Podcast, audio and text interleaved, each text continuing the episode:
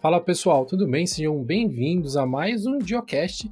No episódio de hoje eu trouxe um grande amigo meu aqui do GeoLinux para falar com vocês sobre Tile Window Manager. O que será que é isso? Você vai descobrir com a gente nesse episódio.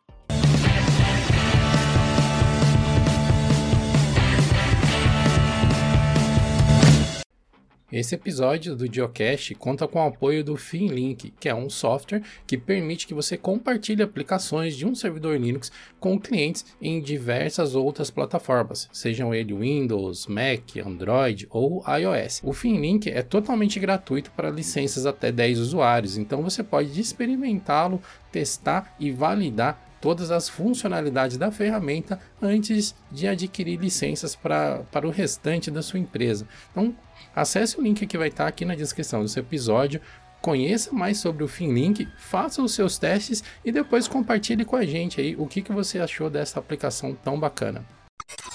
Você que está acostumado com Gnome, com KDE, que são gerenciadores de janelas tradicionais, nós vamos hoje nesse Geocache apresentar para você o mundo mágico do TWM, são os Tile Window Managers, mas para falar sobre esse assunto, eu trouxe aqui um dos especialistas do Diolinux nesse tópico, o William, também conhecido no nosso fórum como T-Spation, que ele é um dos moderadores mais ativos no fórum. Para mim é um dos exemplos como moderador, é um cara que eu sempre me espelho. Ele tem diversos scripts de configuração que estão postados lá no nosso fórum que eu vou deixar aqui linkado na descrição do seu episódio, e a gente vai conversar um pouco sobre quais são as diferenças entre os TWMs e os gerenciadores de janelas normais. Cara, eu acho que essa é a sua segunda participação no Geocache ou é a primeira? Isso, a segunda participação. A primeira a gente falou justamente sobre como que a gente consegue gerenciar o fórum lá do, do GeoLinux Plus, como que a gente consegue incorporar esse um pouco de humanidade lá no pessoal, tentando tirar essa parte mais robótica, tem esse aspecto mais humanizado de ter uma interação maior com todos os participantes, com a gente lá. É isso aí, se eu não me engano, foi naquele episódio apresentando todos os membros da equipe, né, que a gente gravou com todo mundo tal. Meus amigos, estamos aqui hoje para falar sobre gerenciadores de janelas. Eu não sei nem se chamar um TWM de gerenciador de janela é a melhor forma de se expressar aí sobre esse tipo de programa, né? porque ele tem um conceito um pouco diferente. Então, eu vou falar um pouco sobre os gerenciadores de janelas tradicionais e aí o William vai explicar para vocês melhor o conceito de TWM, porque ele manja muito mais dessa parada do que eu. Os gerenciadores de janelas tradicionais, você pode fazer uma analogia com uma pilha de baralho, onde você sobrepõe uma carta sobre a outra e você pode espalhar essas cartas sobre uma determinada área, mas elas são todas flutuantes, elas não, não dividem o espaço entre si. Ou elas podem estar sobrepostas ou dispostas lado a lado. Enquanto o TWM apresenta uma funcionalidade um pouco diferente. Isso. Nesse caso, o TWM ele tem essa particularidade de tentar colocar todas as aplicações dentro da mesma área de trabalho, desde que você não fique acrescentando uma outra área sendo que ele não somente faz isso, como ele também tem essa opção de um gerenciador de janela completo. Ele também pode colocar a janela de modo flutuante e ficar uma sobre a outra. Só que o grande diferencial dessa parte, pelo menos do que a gente já utiliza no dia a dia, é essa praticidade de você abrir uma aplicação e ele ficar na sua área de trabalho por completo. Antigamente, pelo menos eu, né, tinha o hábito de todos, toda e qualquer janela a gente abria e ficava colocando uma ao lado da outra para conseguir ver o que, que eu conseguiria compartilhar e de informações entre uma e outra. Eu posso simplesmente abrir as duas sem me preocupar se eu estou dividindo ou não, porque o próprio gerenciador de janela vai fazer esse tipo de divisão para a gente. E um recurso bacana que a maioria dos TWMs implementa também é que ele permite que você fatie o seu monitor em zonas. Então você pode configurar um determinado programa para ele abrir na tela cheia, ou somente no canto esquerdo, ou somente no canto direito. Ou se você tem dois monitores, somente em um monitor ou somente outro. Então, os TWMs eles têm essa facilidade de permitir que você programe o comportamento das janelas que você está abrindo, dos programas que você vai estar tá abrindo. Algumas extensões para Gnome, para KDE tentam emular também esse esse comportamento, né? permite que você meio que programe como que os programas vão se comportar, mas isso não é nativo, né? enquanto por padrão é assim que os TWMs pensam. Né? E isso até é uma coisa curiosa, porque o TWM ele força que você pense no seu fluxo de trabalho. Tipo, ó, eu, eu trabalho com design, né? Eu, eu uso muito Inkscape, eu uso GIMP, estou aprendendo a usar o Krita agora com a mesa digitalizadora que eu comprei. Então, normalmente eu gosto desses, desses programas abram em tela cheia no meu monitor principal e todo o resto eu abro no monitor secundário. Num ambiente padrão, no Gnome, por exemplo, eu simplesmente mando abrir o programa, arrasta a janela para onde eu quero e pronto. Enquanto no TWM eu já posso deixar configurado dentro do script dele para o programa abrir do lado certo.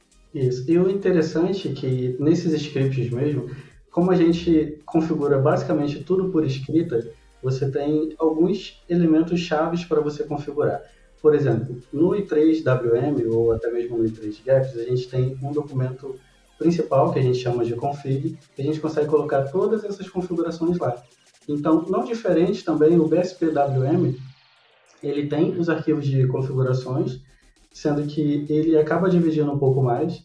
Para exemplificar, a gente tem o arquivo de configurações que ele consegue iniciar todas as aplicações, você pode acrescentar alguns scripts nele, mas ele precisa de um documento extra, também um aplicativo extra, para gerar os atalhos de, do teclado. Então aqui você já tem uma divisão maior, além dos outros aplicativos. Até mesmo uma barra de tarefas no BSPWM, você precisa colocar uma barra externa, não vem direto com, com o próprio sistema, assim como vem com o i3WM. É um ponto importante, né? Eu estava todo empolgado de falar dos TWMs aqui e eu esqueci de falar quais são os principais TWMs que a gente tem hoje disponíveis. É, cara, a lista é quase infindável, mas eu acho que a gente podia citar aqui alguns dos mais conhecidos. Né? Por exemplo, eu já testei o Xmonad, o i3 e o i3 Gaps, o BSPWM. E qual mais você se recorda assim? Qual mais você já testou? Ó, eu agora estou estudando bastante o Sway, Fluxbox, o Berry e o Wayfire.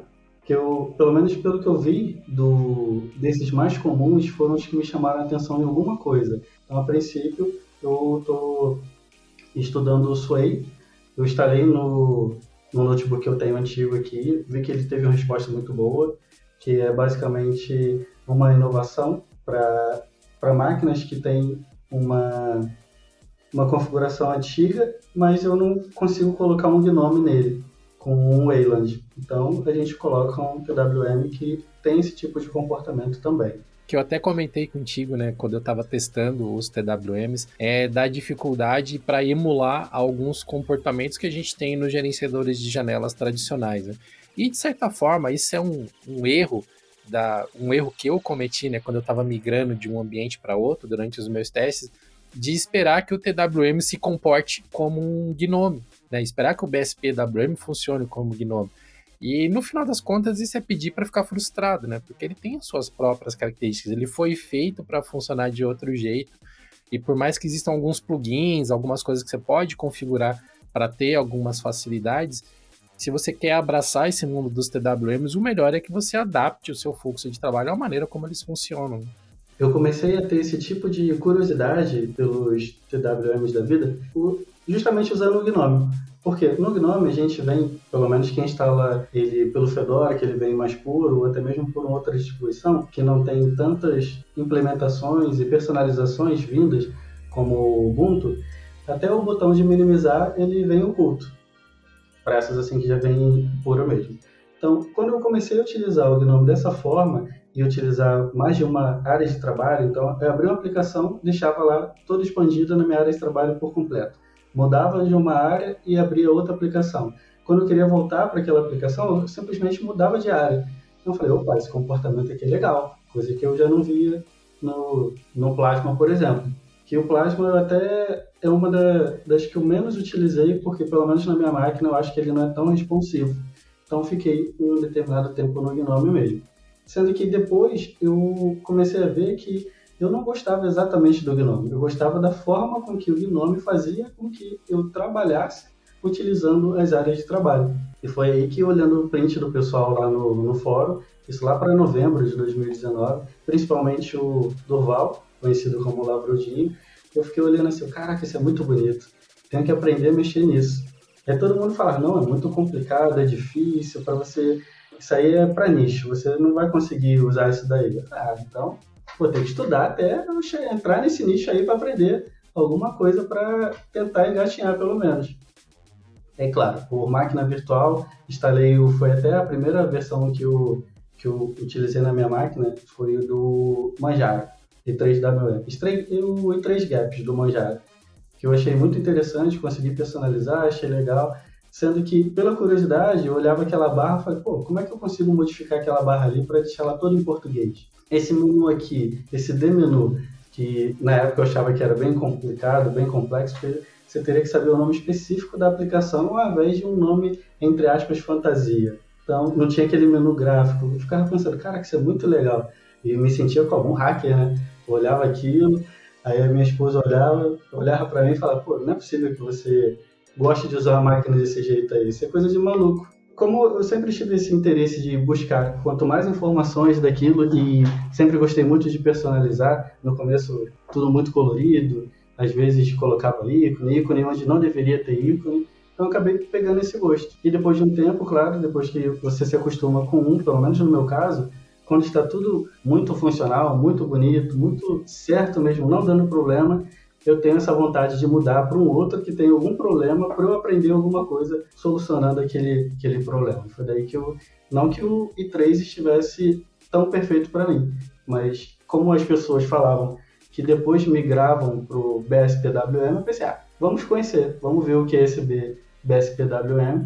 Testei, e estou nele até agora. Antigamente, o Manjaro, ele tinha umas seis ou sete variações diferentes, todas de TWM, né, que eram desenvolvidas pela comunidade. Mas eles descontinuaram muitas, assim, infelizmente, né? Mas eu lembro que eu entrei lá e fui baixando todas. Todas as que eu vi que era TWM, eu fui baixando e tal. Então o Manjaro me ajudou bastante nessa, nessa navegação, até que eu descobri o Artcraft. O Artcraft mudou a parada para mim, cara, porque a, nas primeiras versões do Artcraft que eu tive contato, eu não rodavam bem na minha máquina. Mas eu me lembro que poucos meses depois, assim, ele lançou uma versão nova e aí tudo magicamente funcionava, tudo enfim, você podia trocar de um TWM para outro, né, de um ambiente gráfico para outro, que tudo estava configurado direitinho. Que distro linda que é o, Artcraft. É, eu costumo até comentar com os conhecidos que as minhas personalizações se dividem antes e depois do Artcraft mesmo, porque eu pensava que eu deixava o meu sistema bonito, até ver a personalização desse sistema. E tanto que os scripts, pelo menos o script atual que eu montei lá, é, justamente incorporando a personalização desse sistema e o pacote de ícones, fontes, temas e até o do cursor, justamente desse sistema, porque o sistema ele é muito, muito bem elaborado. E é uma distro desenvolvida por uma pessoa só, né? Se eu não me engano, é um, um indiano que, que produz ela, é, que é uma distribuição baseada no, no Arch Linux, né? Como o próprio nome já diz. Mas é um projeto pequeno, cara, mas surpreendente como que é bem feito, né? O cuidado com o detalhe, com a estética, assim. É uma coisa que eu. É um cuidado que eu gostaria de ver em outras distros também, né?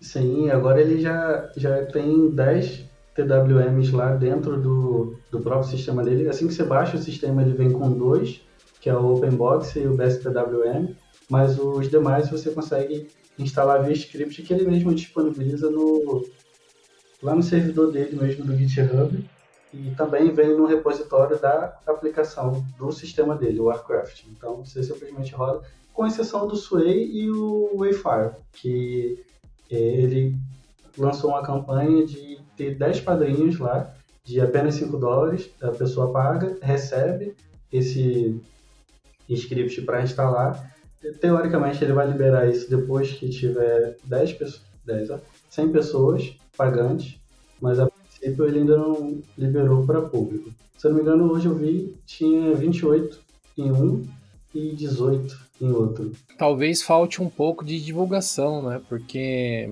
é um tipo de, de campanha que acaba circulando no boca a boca das pessoas que meio que já estão procurando por isso, né? Elas não ficam sabendo do Artcraft. Alguém está procurando por TWM, por sistemas customizados dessa forma. E mais cedo ou mais tarde vai chegar ou pesquisando no, nos buscadores, ou porque alguém vai indicar no Artcraft, que é ele é diferenciado de todas as outras, assim. Você que está nos ouvindo, tá, pode achar que é um pouco de exagero da minha parte, mas depois eu convido vocês a acessarem o site do Artcraft, que eu vou deixar linkado aqui na descrição, que é artcraft.io, e aí vocês vão entender do que eu estou falando. É, essa distro é uma das distros mais agradáveis ao olho, assim, né? Mais eye-candy que eu já tive a oportunidade de utilizar em qualquer sistema, ah, entre, sei lá, Debian, entre Pop OS, entre, sei lá, Fedora, o Artcraft é o mais bonito de longe. Assim. É, e o legal é que como ele utiliza apenas TWM, com exceção do, do XFCE, o sistema ele é super enxuto. Apesar de bonito, que a gente sempre faz esse tipo de comparação. Se ele é muito bonito, ele vai ser pesado, mas não é o caso desse sistema. Eu me lembro quando eu estava utilizando o Artcraft, que eu cheguei a deixar ele instalado por um tempo na minha máquina, usando o BSP-WM mesmo, né? E ele dava boot com acho que 280 MB de RAM consumido só, Mas o Gnome dá boot assim com 3, 4. É lógico que tem cache, tem uma série de outras coisas, né? Ele não está consumindo 3 GB de RAM para dar boot, mas é uma comparação pitoresca assim que a gente faz, né? Por mais que ela não seja prática no final das contas. Uma coisa também que eu ia comentar é caso a pessoa tenha algum tipo de interesse de testar esse tipo de distribuição, obviamente é muito mais complicado no começo, ainda mais se você tentar instalar e configurar tudo manualmente, até você chegar ao ponto de aprender onde cada coisa está, como configurar o monitor, como até mesmo modificar algumas coisas no painel, o ideal é sempre aprender antes com alguma distribuição que já vem com esse sistema pronto. Era um sistema que vinha com o BSPWM, que até não existe mais. Com ele eu consegui ver a personalização do i3 Blocks na época, que até montei um, um manual de como personalizar e colocar módulos no i3 Blocks. No final o Ed vai colocar também lá no, no, nos comentários. E com isso a gente consegue ter uma ideia do que a gente consegue modificar naquele sistema. Então, eu cheguei a testar também o Garuda, Garuda Linux i3WM, para ver a personalização, os ícones, tudo que eu poderia aproveitar dali. Então, a gente consegue ter uma ideia do que a gente consegue fazer naquele determinado sistema. Porque às vezes a gente tem uma intenção de fazer alguma coisa, mas a gente não sabe o que, que você pode, até onde você consegue chegar com aquilo.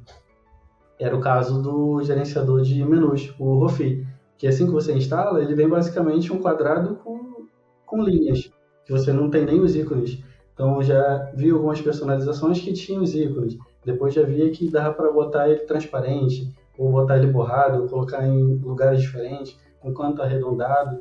Então, o ideal é sempre ir testando esse tipo de distribuição, ou até mesmo ver projetos no GitHub de algumas pessoas que compartilham esse tipo de, de print e informações. Cara, você tocou num, num ponto que é muito importante que a gente fale para quem está nos acompanhando aqui, porque os TWMs, eles são, eles são muito modulares. E a maior parte deles, o, o TWM em si, ele é apenas o gestor de ambiente gráfico, ele é o gestor de janela. E você não vai ter nada além disso, você não vai ter uma barra de status, você não vai ter um menu, e aí é onde entram os programas complementares, né, na maioria deles, como o Rofi, que você acabou de citar, Polybar, e tem diversas outras também, mas eu acredito que esses dois são os mais comuns hoje em dia. Comparando com até mesmo o sistema operacional da Microsoft, o Windows, o Rofi seria como se fosse o menu iniciar, né? Não sei se é inicial ou iniciar, mas acho que dá no. E nas distribuições mesmo, até mesmo para quem utiliza o Plasma, que é parecido com o Windows, ou quem utiliza o Gnome, e aparece aquele tipo de menu. Então, o Rofi seria basicamente isso, o menu das aplicações. E a Polybar é aquela barra de tarefas que a gente utiliza lá, que tem o relógio, que tem o menu e que tem os ícones das aplicações abertas. No caso da Polybar, é, eu nunca vi ela mostrando quais são as aplicações lá que estão abertas e a existência das aplicações abertas. Normalmente a gente coloca para aparecer o nome da aplicação que está em destaque ou o número da ou um atalho da aplicação, mas não a, a instância daquela aplicação aberta. Então, apesar de ser rico em funcionalidade, por exemplo, você pode colocar a temperatura, o brilho, todo esse tipo de coisa que a gente não vê normalmente no sistema operacional da Microsoft. Nessa, nessa barra, ela é limitada a um certo ponto, mas ela tem muito mais funcionalidade também. E uma coisa bacana desse ambiente, né, da, da Polybar e do, e do Rofi, é que ele é bastante personalizável através de scripts. Então, se você tem aí um bom conhecimento de shell script, ou mesmo de outras linguagens, né, que eles aceitam Lua, aceitam Python, basicamente qualquer script que você possa rodar num terminal Linux, é possível você gerar algum tipo de programa para interagir com o Rofi ou com o Polybar. Então, para quem já tem um, um, uma intimidade maior com essa, esse tipo de programação, é basicamente o céu é o limite. Se você consegue fazer via script, provavelmente você vai conseguir integrar de alguma maneira com esses componentes né, da sua área de trabalho aí baseado no, no Tailwind Manager. E não só se limitando também ao menu de aplicações, o Rofi, você consegue colocar um menu de desligamento, de basicamente do que você pensar, você consegue atribuir uma função para ele. Você pode colocar como player de música, por exemplo. Você pode configurar um atalho para chamá-lo e acionar de acordo com o que você desejar. Até mesmo um atalho para algumas aplicações adversas ou ações que você queira realizar diretamente na sua máquina, como desligar. Ainda falando nessa área de customizações, né, tem uns posts no nosso fórum que foram feitos por você, que são uns scripts de personalização de diversas distros. É, começou com o Ubuntu, né, mas depois você acabou estendendo esses scripts de personalização para outras distros, né? Fala um pouco aí para gente sobre esses scripts que você criou, William. Sim, no começo, quando eu estava aprendendo né, a mexer um pouco no BSPWM, eu, quando eu ia testar alguma aplicação ou até mesmo algum outro script dentro de um sistema diferente, o que, que eu fazia? Eu, ao invés de somente instalar, por exemplo, o Fedora e instalar a aplicação que eu queria testar, não, eu instalava o BSPWM, personalizava tudo do jeito que eu queria, que achava que era bonitinho, para instalar a aplicação para ver se aquilo ia rodar ou não. Então, eu comecei a fazer isso com, com a base Debian, com a base Ubuntu, com todas as todas as vezes que eu queria testar alguma coisa, eu fazia isso. Aí eu pensei, poxa, por que, que eu vou instalar toda vez manualmente se eu posso simplesmente criar um script para ele rodar isso de uma vez e eu simplesmente só aguardar? Foi daí que começou a brincadeira. Comecei com o Ubuntu e era uma personalização, entre aspas, é, que eu tinha criado, porque na verdade eu peguei uma mistura de vários elementos de outras distribuições que eu testei achei interessante e montei esse script. Depois fiz isso do Pop OS também, que eu achei interessante por ele vir de um ambiente diferente do Gnome.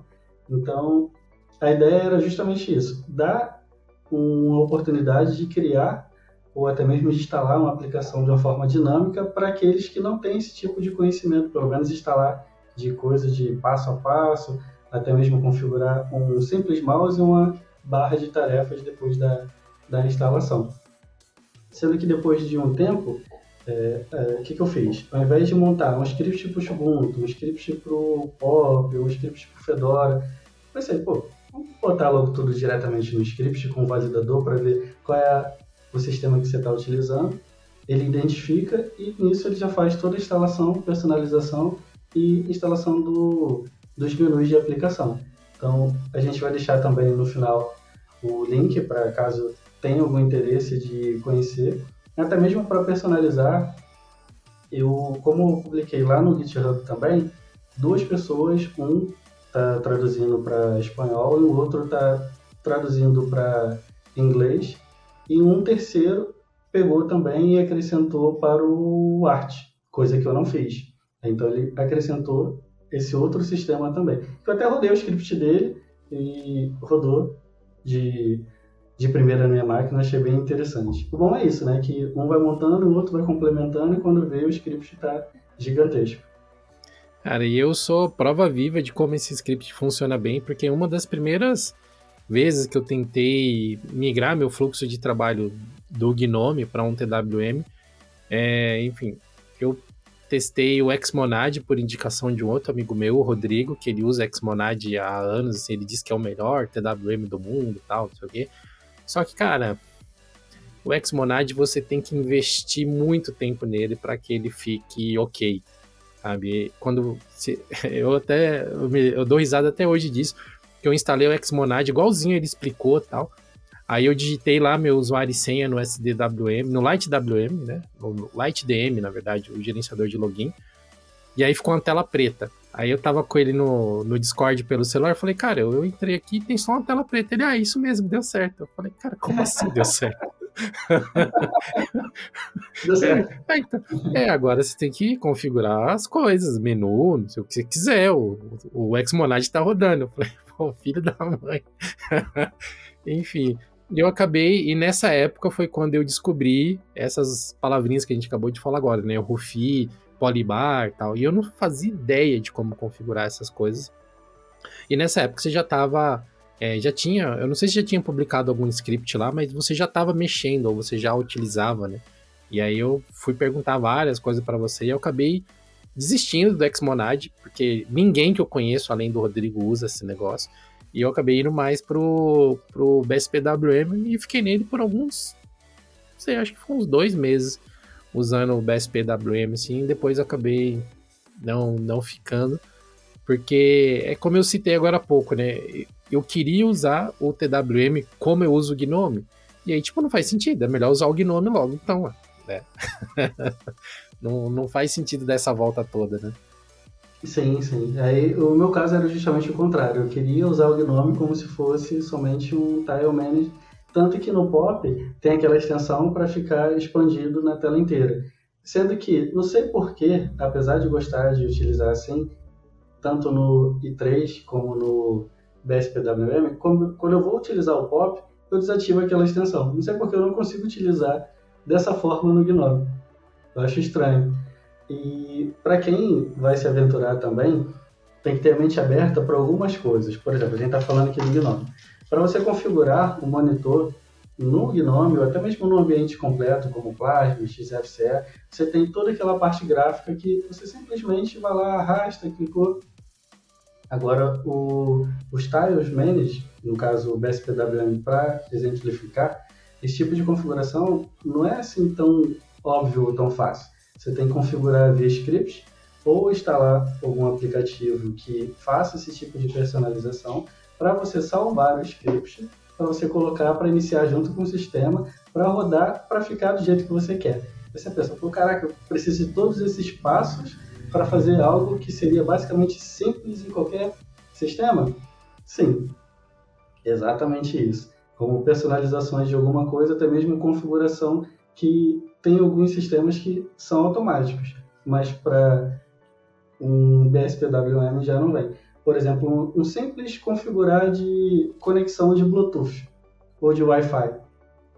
O cara inicia o sistema ali, não tem menu, não sabe onde clicar, ele não sabe qual comando para ele pesquisar uma rede, ou até mesmo tem essa, esse, esse entendimento de aparecer o menu para ele buscar as configurações de rede, então fica um pouco perdido mesmo. Por isso que a ideia é sempre utilizar uma, um sistema que já vem configurado, previamente configurado, para você ver quais são as aplicações para você instalar depois na sua máquina. Isso até me lembra de dar um recado que a gente devia ter dado esse recado talvez lá no começo, que você, jovem mancebo, que está chegando agora no Linux, que utilizava Windows ou macOS, que não está tão acostumado assim a fazer as coisas na mão, talvez o TWM possa ser um pouco frustrante para você inicialmente, porque o TWM pressupõe que você sabe personalizar o sistema. Se você não for pegar uma distro pronta, né, tipo o Artcraft que a gente acabou de citar, ou os scripts do Eden. Então, se você simplesmente tiver lá no seu Debian, por exemplo, e dá lá um apt install bspwm, cara, você vai ter que camelar para deixar aquele negócio minimamente funcional. Você vai ter que configurar muita coisa na mão para que ele fique um ambiente de trabalho produtivo. Assim, você vai ter que adicionar plugins, vai ter que configurar menu, configurar um monte de coisa que não vem prontas. Então, isso não é para desanimar ninguém, mas é só para alinhar as expectativas. Um TWM, ele pressupõe que você está disposto a personalizar ele e desde o começo para você mostrar para ele como você quer que ele funcione, que é o contrário do que o Gnome, o KDE, os ambientes tradicionais fazem, que eles têm um fluxo de trabalho e você se adapta ao fluxo deles. Então são são dois approaches, né, duas abordagens bem diferentes. Então a gente tem que estar com essa mentalidade alinhada aí para que vocês não fiquem depois decepcionados, né? Tipo, o, o Ed e o William estão falando bem de BSPWM aí há quase uma hora e eu instalei esse negócio na minha máquina agora não sei nem onde que eu desligo, né? É tipo VIN, né? Você entra nele e depois não sabe sair. É, inclusive, teve um sistema que realmente eu não sabia, eu não personalizei nem procurei quais, são, quais eram as teclas de atalho e eu não sabia como desligar. Aí eu fiquei procurando o menu, tentei de tudo que era jeito, não consegui. E, claro, abri o terminal e digitei ali o comando para desligar. Mas eu confesso que eu fiquei um tempão procurando uma forma ali, não encontrei. Ah, deixa eu desligar aqui pelo terminal mesmo. Cara, a maioria dos TWMs eles são muito ricos em atalhos. Então, normalmente distros como o Manjaro, como o Artcraft, eles adicionam vários outros atalhos para facilitar a vida dos usuários. Então, você consegue abrir o menu de, de desligar com um comando no teclado, você consegue abrir o menu de Wi-Fi com um comando no teclado, você consegue abrir o menu de conexão do Bluetooth com um comando no teclado. Mas isso são distros prontas. Se você simplesmente instalar eles da sua própria distribuição do Fedora ou do Debian, provavelmente nada disso vai vir funcionando e no máximo que você vai ter vai ser um comando para abrir o menu de pesquisa de aplicações, né? que seria o equivalente no GNOME ao Alt F2, que abre aquele comando de execução. E no KDE seria o Krunner, né, que permite que você rode algum programa. E é isso. E isso é o que você vai ter inicialmente. Então, a partir daí, você tem que construir a sua experiência no sistema operacional. E outra coisa que é pitoresca também, falando dos TWMs, é que a gente vê lá no, no Reddit, né? Aquele, aquele subreddit, o Unix Porn ou Linux Porn, que tem aqueles, aquelas prints lindas de, de setups todos customizados e tal, mas até trocar o papel de parede pode ser uma certa dificuldade quando você está utilizando um TWM, né? Não é, na, não é nada similar a, tipo, dar um clique no mouse com o botão direito. Exatamente, ia comentar isso também, que o que, uma das coisas também que me atraiu a utilizar esse tipo de sistema eram justamente os prints que eu via, que eu achava aquilo lindo. Ficava pensando, caraca, um dia ainda vou utilizar um sistema assim, com esse fundo transparente ou com a tela meio que borrada, esse tipo de coisa. Pensava, vou ter que aprender a fazer esse tipo de, de configuração na, na minha máquina. Mas é exatamente isso. Então, você vai perder, vai perder não, vai investir um certo tempo da sua vida para aprender esse tipo de funcionalidade. Então, o que eu acho interessante é que, pelo menos para mim, né, quando eu tenho esse tipo de interesse, eu quero personalizar o menu. Então, eu vou ficar buscando formas de personalizar aquilo. Às vezes eu passo dias, talvez semanas, até chegar naquele ponto que eu quero e guardo aquele tipo de personalização. Crio uma cópia daquela personalização e vou criando uma outra. Isso também é um ponto que eu acho interessante da gente citar, que é assim, uma vez você conseguindo personalizar e deixando da forma que você quer e guardando esses arquivos de configuração, você pode ir para qualquer outro sistema que você simplesmente pega aquele seu arquivo, jogou lá, está funcionando, está personalizado de novo. Claro, dependendo do que você vai utilizar para ele puxar como função. Digamos que você usa, sei lá, o Compton, ou usa o Picon, ou qualquer um outro aplicativo, então você vai personalizar tudo para aquilo e depois você só vai pegar aquele seu arquivo, que a gente chama de config, e jogar. Tanto que esse script lá que eu montei para instalação de configuração do BSPWM, ele instala em comum nessas distribuições e copia todos os scripts e, e configs que eu tenho lá no GitHub. Ou seja, essa configuração vai funcionar tanto no Debian, quanto no Ubuntu, quanto no Ubuntu, quanto no Pop, quanto no Fedora. Então, isso daí eu acho que é um ponto muito interessante, porque, digamos que você queira personalizar alguma outra, o, o Gnome, você vai instalar extensão por extensão, vai mudar o ícone, isso tudo. Sendo que para essas a gente consegue personalizar até diretamente por scripts. Se você utilizar o meu script lá, ou até mesmo utilizar o Warcraft, com Ctrl Alt T, você abre o um menuzinho para você selecionar qual tema que você quer utilizar. Nisso ele modifica todas as cores, modifica o ícone, modifica o cursor então tem essas facilidades também. Demora um pouco para chegar nesse ponto de conseguir deixar do jeito que você quer, mas uma vez chegando lá, fica perfeito, você pode redistribuir. E um outro ponto também que quando eu comecei a utilizar, muita gente falava: ah, a partir de agora você já não vai precisar mais usar o mouse, vai usar só teclado para tudo. Realmente, você consegue utilizar o sistema, o gerenciamento do sistema basicamente com um teclado. Você consegue abrir a aplicação, consegue gerenciar, mudar, tacar para uma outra área de, de tarefas. Sendo que, no meu caso, como eu utilizo bastante computador para navegação, ficaria um pouco, no meu entender, inviável utilizar somente o teclado, que eu preciso clicar em algumas coisas, botões, ou até mesmo preenchimento de algumas coisas. Então, não é que o pessoal ou algumas pessoas falam que você vai ter que utilizar o sistema de alguma forma, que você vai simplesmente deixar de acreditar que você deveria utilizar da forma que você deveria utilizar. Eu não preciso me adaptar ao sistema e utilizar somente com o teclado, eu preciso que o sistema me entregue o que eu preciso para que eu seja produtivo e utilize da forma que eu quiser. Por exemplo, eu posso ficar o dia inteiro mexendo só com o mouse e não vou ser caracterizado aquele cara que não utiliza aquele sistema da forma que deveria ser utilizado. Então isso é bem importante de falar para vocês, porque às vezes cria um estereótipo que você deveria utilizar aquele determinado sistema de determinada forma e se você não utilizar assim está errado. Então quem tem que dizer se você utiliza aquilo da maneira correta ou não é você, simplesmente você mesmo. Eu trabalho com, com mouse, design, basicamente a maior parte do meu dia apesar de eu escrever bastante também, mas eu raramente tiro a mão de cima do mouse quando eu estou trabalhando e para mim foi bastante tranquilo. Eu programei o meu sistema para abrir os principais programas na tela cheia no meu monitor principal e navegador, comunicador de trabalho, essas coisas assim no meu monitor secundário.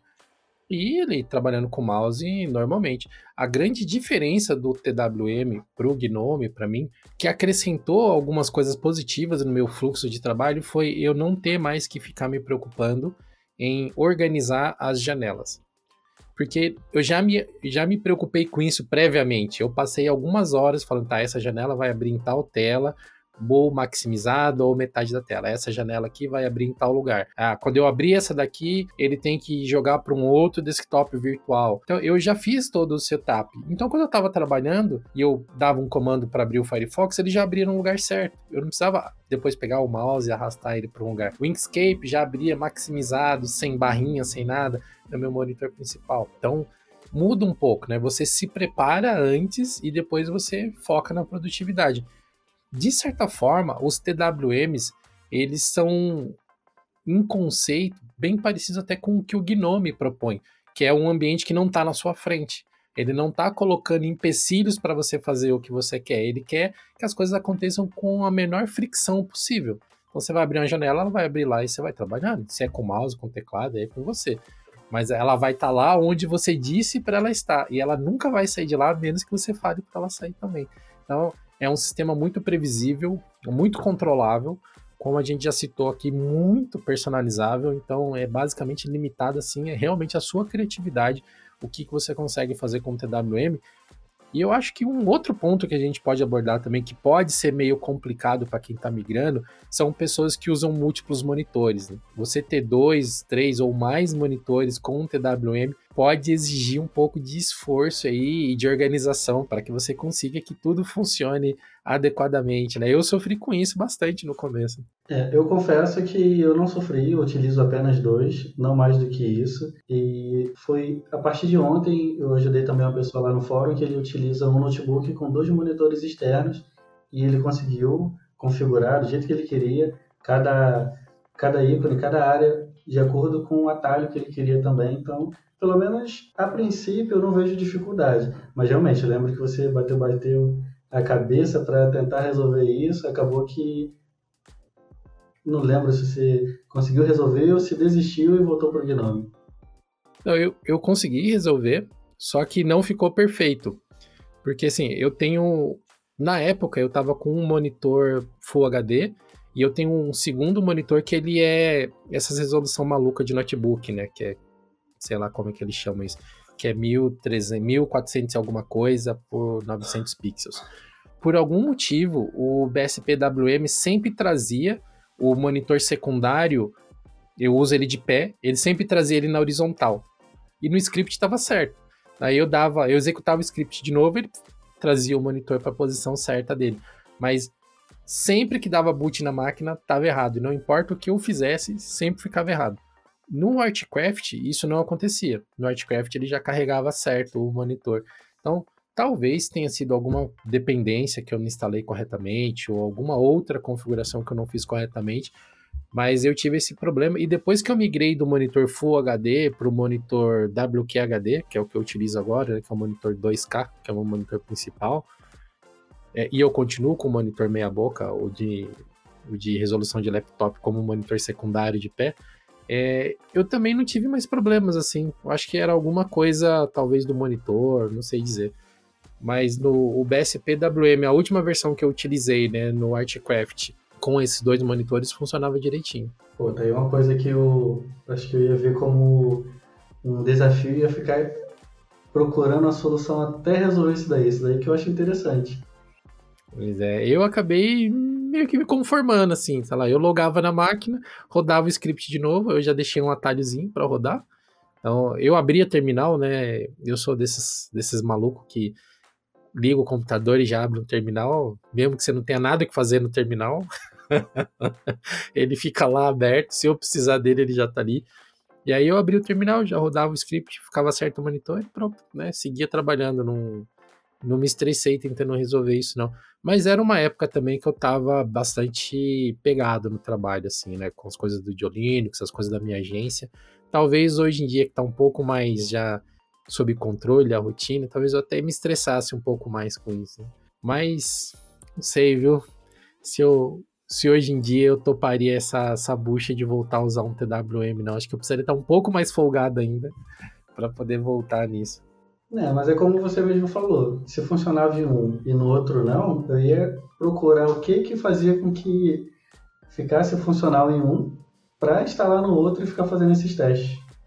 Quando eu estava testando esses TWMs, eu ficava fazendo os Frankensteins, né? Porque você acha muitos, eles chamam de dot files, né? Espalhados no GitHub, no GitLab, no site de personalização. Aí você vê lá aqueles, dot, aqueles print screens lindos e o cara fala: tá aqui os dot files, é só você baixar e copiar lá que vai dar tudo certo. Aí, pelo menos nas experiências que eu tive, você baixa e não fica nem vagamente parecido com o que o cara tem o print. Aí você fala: ah, tá, poxa, Aqui o cara usou o Rofi, a versão zero, não sei o que lá, e na versão que está na minha máquina, que é mais nova, não, não é assim, é outra configuração que você tem que pôr, que às vezes tem essas diferenças também, né? De muda a versão, eles atualizam um parâmetro lá para ficar mais conforme, ou enfim, por causa de uma, uma necessidade de atualização, e aí simplesmente os dot files precisam ser atualizados. E aí você vai pegar um dot file de 3, 4 anos atrás e não vai rodar como você espera. Né? São aqueles, aqueles detalhes que você vai camelando, dando cabeçada e você vai começando a pegar, né? Sim, e é até interessante falar essa parte do Dotfire, versão diferente, é que dentro lá do script, o Rofi ele se comportava de uma forma que era esperada do Ubuntu para cima. E no Debian, não, porque o Rofi ele era algumas versões atrás. Então ele ficava meio fora dos quatro, o ícone também às vezes não carregava. Então tinha que verificar qual era a, a forma que eu queria interagir com aquilo. Se eu mudaria o ROFI a ponto de colocar a configuração para ficar sendo exibida da forma correta daquela versão anterior, ou se eu queria compilar no Debian para ficar na versão atual para que ele assumisse aquilo como conforme. Então, às vezes você fica naquela, quando você vai transportar as configurações de um determinado sistema para outro. Se bem que agora com a versão 10 do Debian ele ficou tranquilo. Nada assim que ficou ultrapassado, pelo menos nessa, nessa base estrutural apenas do, do Windows Tile. Eu não cheguei a falar sobre a divisão de tela diferencial do BSPWM com relação ao i3, por exemplo. Que ele vai nessa cascata de ramificação de folhas como se fosse uma sequência de Fibonacci. Que ele, se você tiver com a tela aberta, vai abrindo, abrindo, abrindo, abrindo, e ele vai fazendo isso daqui. Coisa que o i3 ele vai sempre colocando um ao lado do outro. Coisa que isso, de certo modo, não me incomodava. Mas depois que eu comecei a usar o BSPWM, eu falei, pô, era isso que eu sempre quis. Acho que um modo de gerenciar as janelas que meio que está se espalhando entre os TWMs, né? Eu vi que o Xmonad também tem esse lance do Fibonacci, né? Que ele, ele vai repartindo sempre para o lado final. É, o BSPWM faz isso, acho que o Sway começou a fazer isso também recentemente. Detalhe que o Sway ele foi um fork do i3, né? E agora ele está pegando mais as características do BSPWM. A gente acabou citando aqui meio superficialmente, quando o William estava explicando do porquê que ele trocou do Gnome pro, pro i3, né? Sobre as áreas de trabalho virtuais. E, cara, essa é uma coisa muito interessante dos TWMs, porque as áreas de trabalho virtuais dele, elas são mais poderosas, elas têm umas características muito diferentes do que a gente encontra no Gnome, e você pode fazer áreas de trabalho totalmente diferentes coisa que nos gerenciadores de janelas tradicionais, no Gnome, no KDE, você não tem essa funcionalidade de fazer com que cada área se comporte de alguma forma, né? É, William, tem algum, algum recurso que você gostaria de destacar das áreas de trabalho? Algum exemplo que você possa citar para a gente de como que as áreas de trabalho dos WM são mais parrudas? Sim, em destaque, a gente pode até dividir, eu, eu penso que tem duas formas diferentes de áreas de trabalho. Aquela que fica dinâmica, que normalmente a gente enxerga no I3 Gaps ou no I3 WM, que como funciona a área de trabalho dinâmica? Assim que você inicia o computador, ele tem apenas uma área. Então, tem lá, a gente pode exemplificar como um.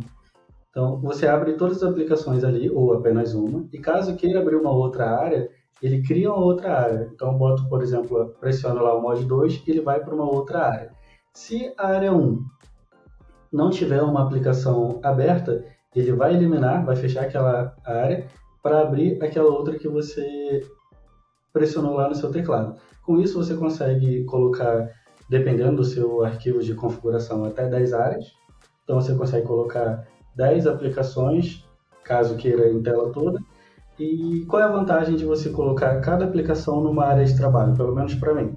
Se eu quero ver alguma coisa expandido na tela inteira, eu coloco duas aplicações, digamos um navegador e um comunicador numa outra área.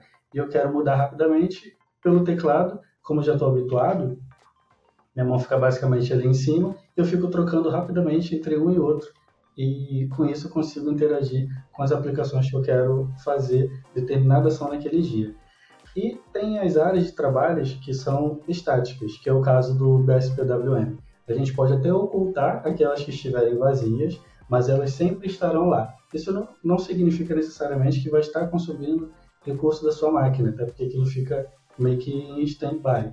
Só que ela sempre vai estar ali. Então a gente consegue transferir de, um, de uma área para outra, consegue movimentar, consegue ocultar. Por quê? Porque esse, esse método de utilização entre áreas de trabalho. Porque nesse tipo de, de Windows Manager, a gente não tem a possibilidade de minimizar uma aplicação. Uma vez com a aplicação aberta, ela sempre vai estar expandida, a não ser em casos que tem algum tipo de apenas notificação e não necessariamente a aplicação vai estar aberta. Por exemplo, digamos que tem o, a notificação de um aplicativo, o Steam, que você queira fechar. Você fecha e ele fica ali do lado do seu relógio, somente aquele assistente para você puxar aquela aplicação de volta. Então, é basicamente esse tipo de diferença entre uma área de trabalho dinâmica e uma estática, mas acredito que isso também o Gnome ele utiliza dessa forma.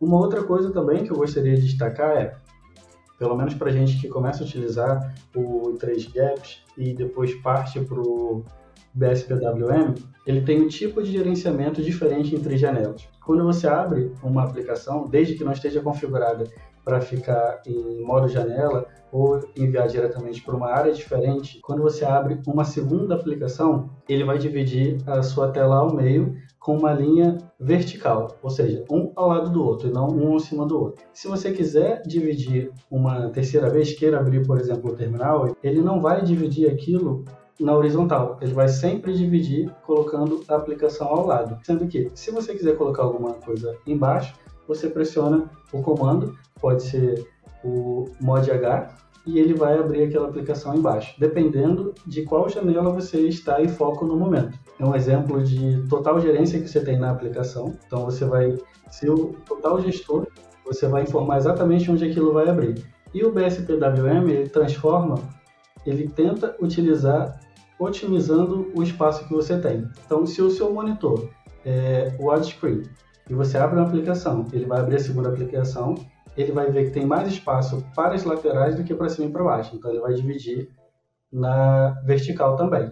Sendo que, depois que você já está com duas aplicações abertas, não faria muito sentido ele dividir lateralmente e colocar um ao lado do outro, porque ficaria muito espremido. Então, ele entende que seria melhor dividir aquilo na horizontal e ele vai criar uma camada embaixo, dependendo da aplicação que você esteja em foco.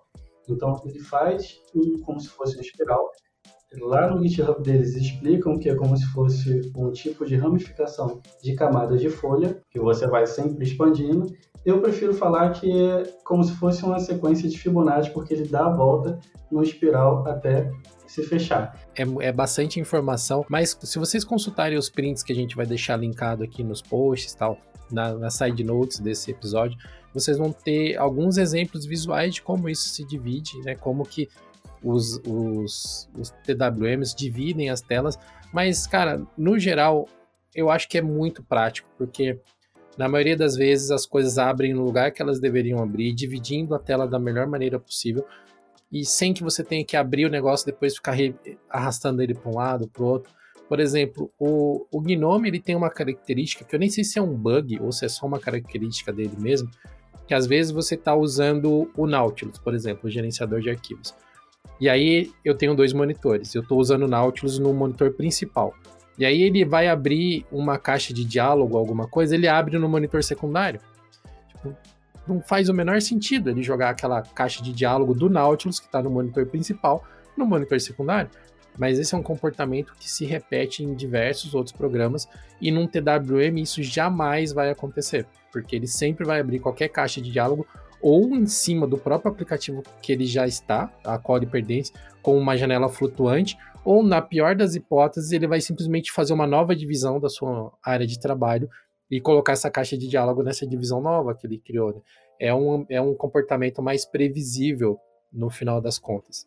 E um, uma, um outro ponto que eu acho que valia a pena a gente citar também, meio que já para encaminhar aqui essa para os finalmente, essa nossa viagem ao, ao, redor aqui dos TWMs, é falar um pouco sobre os principais TWMs que estão disponíveis e para quais ambientes eles estão disponíveis, né? Porque a gente citou o BSPWM, o Xmonad, o i3Gaps, que eles são todos disponíveis para o Shorg, mas o Shorg não é o, o único é, protocolo né, para gerenciamento de janelas disponível, né? Ele não é o único protocolo gráfico disponível. Nós temos o Wayland também que está recebendo muita atenção no momento. E você andou testando, né, William, alguns TWMs que são pra, focados em Wayland, né? Sim, sim. Como a minha máquina, ela tem uma placa NVIDIA, mas o, o drive dela é bem antigo, é o 340. Atualmente eu estou até considerando deixar de lado o drive proprietário para utilizar o open source mesmo. Então, eu estou fazendo alguns testes na minha máquina com o Sway, ele está até bem responsivo. É, você comentou que não funcionou, não funcionou muito bem na sua máquina, não tinha a performance ideal, mas isso também é porque você utiliza um drive bem atual. No meu caso, como o meu já saiu de, de linha há muito tempo, vale a pena sim. E o, Wayfile também. Esse eu estou lendo bastante, mas eu não cheguei a testar na minha máquina. Vou fazer um teste em breve. É assim, se você que está nos ouvindo aí quiser testar é, algumas outras opções de TWM no seu próprio ambiente desktop, é importante que vocês saibam que para Gnome e para KDE existem tanto scripts do KWin, quando você está no KDE, que emulam né, esse comportamento do TWM. Lá no nosso fórum tem alguns posts sobre isso. E quando a gente fala do ambiente Gnome, tem extensões, um monte de extensões que também emulam esse comportamento de gerenciamento de janelas no, no Gnome. Inclusive, eu estou usando uma neste momento, deixa eu conferir qual que é o nome dela aqui, que eu abandonei os TWMs, mas eu gosto das configurações, da, das funcionalidades, né? Que é o Tactile. A gente tem um post sobre ele no nosso blog, que ele quando você instala ele, ele tem uma tecla de atalho que, se eu não me engano, é Super T. E eu acho muito longe, assim, para ficar com esse atalho na mão. Eu troquei para uma tecla de atalho mais personalizada que é Super Pipe, né? Que são as duas que estão bem em cima aqui do lado esquerdo do meu teclado. E aí ele faz exatamente isso. Ele divide o monitor, o meu caso, meu monitor, em seis pedaços. E eu consigo escolher onde que eu vou organizar a aplicação. É só uma pena, porque essa janela, ela, essa extensão, ela pressupõe que você vai falar em qual lugar que a aplicação vai se ajustar. Ele não abre a aplicação já no lugar correto, né? Mas aí nesse caso eu já estou querendo muito, né? Eu deveria estar tá usando um TWM de verdade se eu quero que as coisas já abram no lugar certo. É, foi esse pensamento que fez eu mudar para um TWM mesmo. Que eu pensei, ah, tô tentando simular tudo aqui no Gnome, por que não utilizar um, um completo? Por isso que eu ainda acho que um dia o Pop OS ainda vai ter um tipo de sistema, um window manager da vida, saindo do Gnome, alguma coisa diretamente somente para isso mesmo. É, tudo indica que sim, né? Vamos ver o Cosmic que chega no ano que vem. Eu testei o Pop OS 2204, que foi lançado recentemente, e na minha máquina foi um desastre. Meu, muito bugado, nada funciona direito, muita coisa crashando. Enfim, eu não sei exatamente qual foi o problema que eles tiveram no lançamento dessa, dessa versão, porque normalmente o Pop OS ele sempre foi bem estável, bem redondo assim, mas para mim foi impraticável. Eu testei para poder escrever né, conteúdos para o blog e tal, e falei, esquece, não, não tem como manter isso na minha máquina. E aí eu voltei para o Debian. Mas eu tô bastante curioso para ver o que, que o, o Cosmic vai trazer, né? A interface nova em Rust. Eles já apresentaram o launcher deles, né? Que seria o equivalente lá ao D-menu, né, para você poder abrir os aplicativos e já rodar. Ele já tem também a extensão dele de tiling. Então, se eles conseguirem fazer essas coisas, deixarem de ser extensões e serem recursos do próprio gerenciador de janelas, pode ser uma coisa bem interessante mesmo e algo que a gente não tem hoje ainda, né? Que é uma mescla dos dois mundos. Né? Aproveitando que você falou também do Gnome, a gente tem o Regolith, que eles conseguiram utilizar a base lá do, do Ubuntu com a interface do Gnome e colocaram o i3 também, coisa que eu já tentei e não consegui, pelo menos sozinho, mas com essa aplicação, com esse sistema, eu consegui. O interessante deles também é que assim que você vai utilizar pela primeira vez, eles colocam ali à direita todos os atalhos, porque obviamente né, você não sabe quais são os atalhos lá, ainda mais para pessoa que está aprendendo. Então você olha ali, opa, assim eu faço para aparecer a aplicação aqui para desligar. O bom é que o Manjaro 1 e 3 também faz esse tipo de coisa. Eu acho interessante isso. É assim, a gente tem teria bem mais coisas para falar sobre TWMs. A ideia era passar um panorama geral de como que funcionam os TWMs para você que ficou curioso. Você, é, eu recomendo fortemente que você baixe uma ISO de um Artcraft, de um Manjaro, de TWM e rode numa máquina virtual ou rode num live pendrive antes de formatar a sua máquina para que você tenha tempo de testar e ver como que as coisas funcionam. Consulte também, nós temos diversos posts no nosso fórum no nosso blog falando sobre TWM. Se você quiser navegar nessa, nesse mar dos TWMs, é importante que você tenha em mente que vai exigir um pouco de aprendizado. É um ambiente de trabalho totalmente diferente, modular, que espera que você configure ele como você quer utilizar. Então você vai ter que realmente sentar e pensar um pouquinho no seu fluxo de trabalho e preparar as coisas mais adequadamente. E uma coisa até interessante como aviso, que é, por mais que a pessoa tenha esse tipo de curiosidade e tenha medo de entrar nesse, nesse tipo de window manager, ele pode simplesmente instalar, testar, configurar e ele não perde o sistema dele anterior. Então ele pode sair, fazer um logout ali e voltar, digamos que a pessoa utilize um, um Plasma, ele pode voltar para o Plasma e dentro do Plasma ele também pode editar os configs dele lá do i3 ou DSPWM que ele queira instalar. Então ele não perde um nem perde o outro. E não tem também uma outra vantagem que ele não vai duplicar as aplicações. Se eu tiver um ambiente Gnome e instalar o ambiente Plasma, ele vai colocar algumas aplicações que são em comum, porque vem de dependência diretamente lá do, do sistema.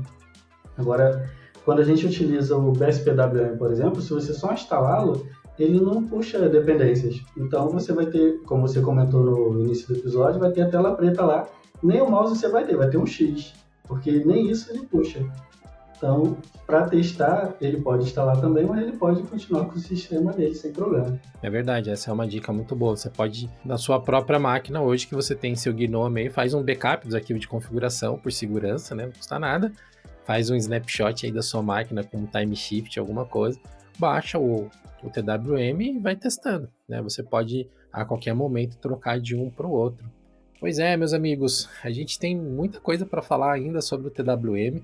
A gente citou aqui os principais exemplos, mas você que está nos ouvindo e é uma pessoa redatora, é uma pessoa criadora de conteúdo, eu tenho um recado para dar para vocês também. Nós estamos com uma página de vagas, nós estamos com um processo de captação de currículos, de talentos, para quem sabe no futuro essas pessoas façam parte da equipe do Diolinux, sejam uma pessoa redatora, uma pessoa designer que vai ajudar na criação dos conteúdos que vão chegar a todo esse público que nos acompanha nos diversos canais, seja no YouTube, na Twitch, aqui no podcast, né? Neste podcast que você nos ouve neste momento. Se você tem interesse em trabalhar nessa área de criação de conteúdo, em fazer parte de um projeto que leva conhecimento e procura democratizar o acesso a tecnologias, venha visitar o nosso site diolinux.com.br barra vagas, mande lá o seu currículo ou sua apresentação para as vagas que nós temos disponíveis. Então acesse lá, se apresente para a gente e quem sabe a gente não passa, né, todos nós a fazermos parte da mesma equipe aí no futuro. Então, eu gostaria de agradecer o convite. Quando eu recebi esse convite, no momento eu fiquei até meio receoso, porque eu não teria basicamente o que falar, mas a gente, deixando a conversa fluir, acabou comentando sobre algumas coisas.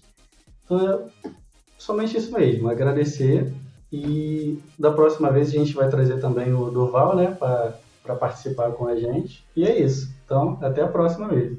Valeu, pessoal. Muito obrigado a todos vocês que acompanharam o Idiocast até aqui. Obrigado, Ina, por você estar tá essa hora da madrugada aqui gravando o Idiocast com a gente, né? Muito obrigado e nós nos vemos no próximo Idiocast.